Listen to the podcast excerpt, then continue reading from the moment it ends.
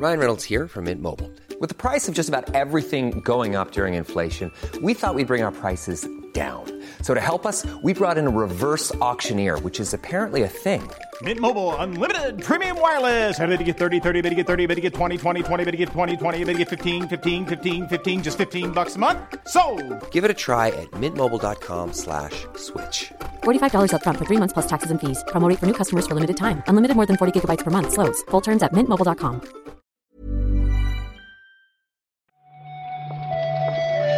Buenos días, bienvenidas y bienvenidos a una nueva recarga activa, la del 22 del 2 del 2022. Lo he dicho a propósito así para que todos nos demos cuenta de los patitos. Y eh, estoy presentando yo y me acompaña nuestro increíble becario Oscar. Hola Oscar, buenos días. Buenos días, Marta. No puedo quitármelo de becario, ¿eh? No, no va a ocurrir nunca ya. Solo un becario saca otro becario. Esa, claro, exactamente.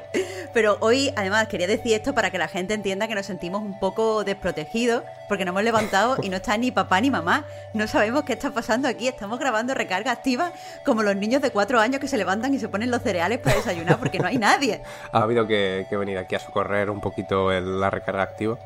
Pero bueno, a ver cómo la apañamos. Como Pep, yo a la altura de Pep no voy a estar, pero bueno, quien va a presentar va a ser Marta y Marta sí lo está. Uf, crucemos los dedos. Vamos a ver qué dice la actualidad. Vale, allá vamos.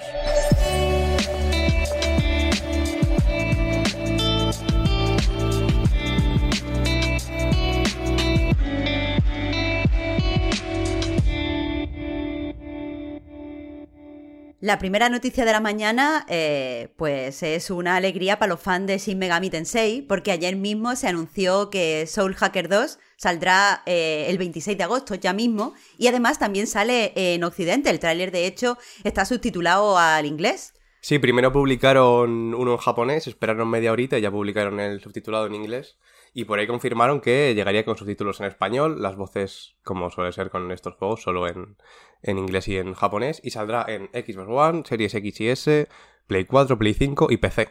Y lo curioso aquí es que eh, se queda fuera la versión de Switch, porque el, el anterior juego de la saga, que es el Devil Summoner Soul Hackers, ¿no? Al final es, es el primero que forma parte de una serie spin-off que a su vez es la secuela del Devil Summoner que salió en el 95 para, para Saturn, en el 97 salió este, pues hace poco, hace unos poquitos años, en 2013 en Occidente llegó a 3DS, pero la secuela no la hemos visto en, en la consola de Nintendo.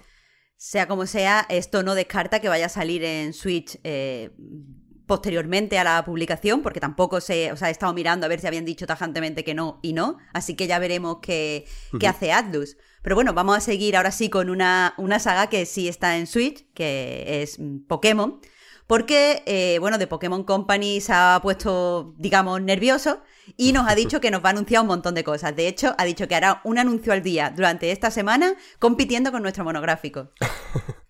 Eso es, pero no solo en Switch, sino que también está en móviles. Que de hecho el primer anuncio que llegó ayer fue del Pokémon Masters. Y si vamos uno por uno, eh, a ver, hoy que tocaría Pokémon Espada y Escudo. Que raro sería que viniera otro DLC nuevo, ¿no? Teniendo en cuenta que ya salieron, salieron un par con, con su propio pase de, de expansión. Eh, El jueves eh, llegaría el Pokémon Café Mix. No, perdón, el miércoles sería el Pokémon Café Mix. Y el jueves Pokémon Unite. El MOBA que también está en Switch y móviles. Y el viernes, esto no tiene nada que ver con videojuegos, eh, tiene, tiene que ver con el álbum P25. Este que sacaron para celebrar el 25 aniversario de la saga, que tiene artistas como Katy Perry, Post Malone, un mix bastante curioso para Pokémon. ¿Que le tienen ganas a algo? Normalmente aquí especulamos si va a haber sorpresa o no. Eh, Yo he deducido que no. De Pero base bueno. no, pero en Eurogamer he visto, y lo mencionaba en la noticia que escribí en, en la web, eh, se especulaba sobre que el domingo, que es el día realmente que se cumple se cumplen los 26 años de la saga, eh, no hay ningún anuncio concreto eh, fijado. Entonces, eh, se habla de un posible anuncio de un DLC de Leyendas Pokémon Arceus. También porque hace una, una semana, creo que fue, un par, sacaron un, un secretito del juego de alguien que se puso a sobrepasar los límites del mapa con algún que otro truquito, eh, donde salió una habitación ambientada como en la actualidad. Que, bueno, bien podría ser perfectamente algo ambientado en lo que habría sido el inicio del juego y luego ha sido contenido recortado, pero en Eurogamer apuntaban a que podría tratarse también de un nuevo DLC que llegaría en el futuro. Bueno, si es así, lo contaremos en el recarga activa del próximo lunes. Pero ahora tenemos que seguir con, con anuncios, porque Yosuke Masuda, presidente de Square Enix, ha estado dando como, como entrevistas, ha estado eh, pues pasándose por varios medios allí en Japón, y una de las cosas que, que ha dicho es que está considerando, o sea, que la compañía está pensando relanzar eh, clásicos, eh, clásicos del estudio con estilo HD 2D. Eh, sí, lo han comentado también en una entrevista con desarrolladores en relación con el Live Alive, que no sé si salió en el evento, en el Nintendo Direct en, en Occidente, pero seguro que salió en el, en el japonés, que es un remake de este juego que salió para Super Nintendo. También con este estilo, ¿no? Que por contextualizar, eh, yo creo que se, se, entiende, ¿no? Pero es este que, de, Octo, de Octopath Traveler, que popularizaron ellos, uh -huh. que tiene sprites de personajes en dos dimensiones, pero luego está todo dentro de un entorno tridimensional, eh, básicamente, ¿no? Eh, lo que comentaban, lo que comentaba Asano, que al final es el director de Triangle Strategy, que es la secuela de, eh, de, Octo de Octopath Traveler, pero en táctico, encima táctico, que hablaba de que, de que al final las órdenes de arriba era aprovechar un poquito más este, este, estilo, este estilo visual que lo tienen un poco explotado. Pero bueno, yo creo que ya le, le han sacado bastante partido en realidad. Está por ahí también también Dragon Quest 3. A mí no me parece feo, Marta, la verdad. O sea, me parece que tiene poco fuelle, da para lo que da. Claro. Pero bueno. Es que eso que te digo, no es feo, pero cansa. Sí, para hacer remakes lo mismo a partir del, del tercero o cuarto ya nos cansamos de, nos cansamos de ello, ¿eh? Pues dejando un lado ya todo, todos los anuncios, vamos a hablar un poco de, Steam. En este momento además están pues celebrando su, su Steam Next Fest, que es lo que antes era el festival de demos de Steam. Y han aprovechado que todo el mundo está pendiente de la plataforma para anunciar que el próximo 28 de marzo van a actualizar la, las políticas de descuento que tienen y que por tanto va a ser más sencillo que las editoras puedan pues poner sus juegos eh, con descuentos o poder realizar cualquier tipo de rebajas. Eh, sí, lo único que aquí eh, habrá que esperar 28 días, ¿no? Son exactamente. Cada editor tendrá que esperar 28 días entre cada juego para eh, poner una siguiente oferta, ¿no? Es el, el periodo que tiene claro. que haber ahí de vacío. Y en la nueva política también aclaran que no se puede rebajar más de un 90% sobre el precio base, ni más del 10%, ni menos del 10%, perdón. O sea, al final tiene que estar ahí en, en ese marco. Claro, aquí el cambio grande es que ahora mismo eh, la plataforma se rige por un ciclo de seis semanas. Es decir, entre un descuento y otro descuento tiene que pasar un periodo de, de seis semanas. Esto no incluye las eh, ofertas que son propias de, de, Steam. Por ejemplo, en el festival de verano, las rebajas de invierno y tal, eso no, no entra en esta planificación. Pero todo el resto de descuentos sí, descuentos de lanzamiento, descuentos de DLC, etcétera, etcétera. Ahora mismo, en vez de seis semanas, pues va a empezar a ser eh, 28 días. Y esto, eh, a priori, puede parecer algo positivo, eh, porque los usuarios vamos a encontrar más descuentos, pero hay gente, hay críticos que están diciendo que esto lo que va a traer es a juegos de, de baja calidad, porque va a ser más fácil llamar la atención haciendo eh, ofertas, uh -huh. y que a lo mejor van a hacer que eh, las, editoras opten por subir un poco el precio base de cara a poder realizar constantemente eh, o con más eh, asiduidad descuentos. Pero bueno, eso ya lo veremos de, de, cara al futuro. ¿Cómo veremos qué pasa con el futuro de Kickstarter? En este momento la plataforma está estupendamente. Este, este año, por segundo año consecutivo, ha batido su propio récord de proyectos financiados con 441 títulos, pero de cara al futuro puede que no sea así. Sí, de todas formas se habla de que hay un mayor número de, de, proyectos financiados, pero la cantidad de dinero que se ha invertido es menor.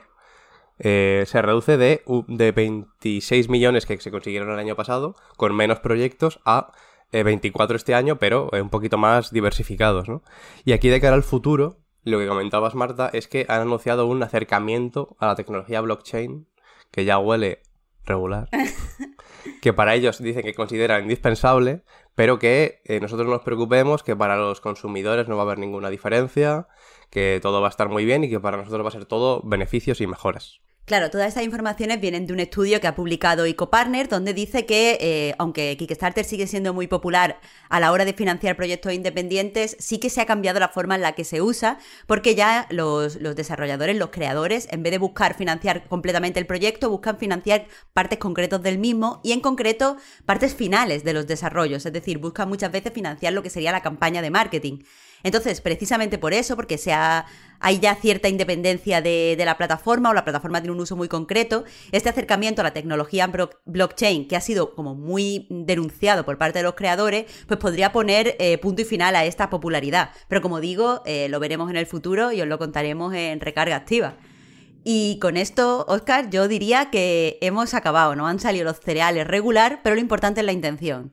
Hombre, yo creo que está bien, ¿no? Hemos comentado un poquito lo que hay que comentar. ¿Qué más podemos hacer? ¿Qué más nos pueden pedir, Marta? Bueno, hemos desayunado, había nutrientes y ya veremos cómo es eh, también el futuro de recarga activa. Hemos desayunado, eh, pero la gente que escuche este programa ya no lo va a escuchar desayunando, seguro. bueno, con un, café está bien. El café a media mañana, a ese sí que llegamos. A ese sí, a ese sí.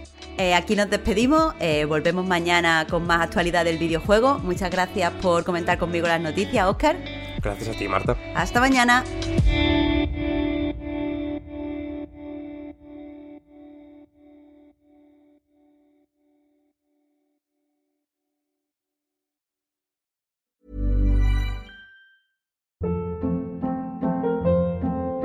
Hold up. What was that? Boring. No flavor. That was as bad as those leftovers you ate all week. Kiki Palmer here, and it's time to say hello to something fresh and guilt-free. Hello Fresh. Jazz up dinner with pecan-crusted chicken or garlic butter shrimp scampi. Now that's music to my mouth. Hello Fresh. Let's get this dinner party started. Discover all the delicious possibilities at hellofresh.com.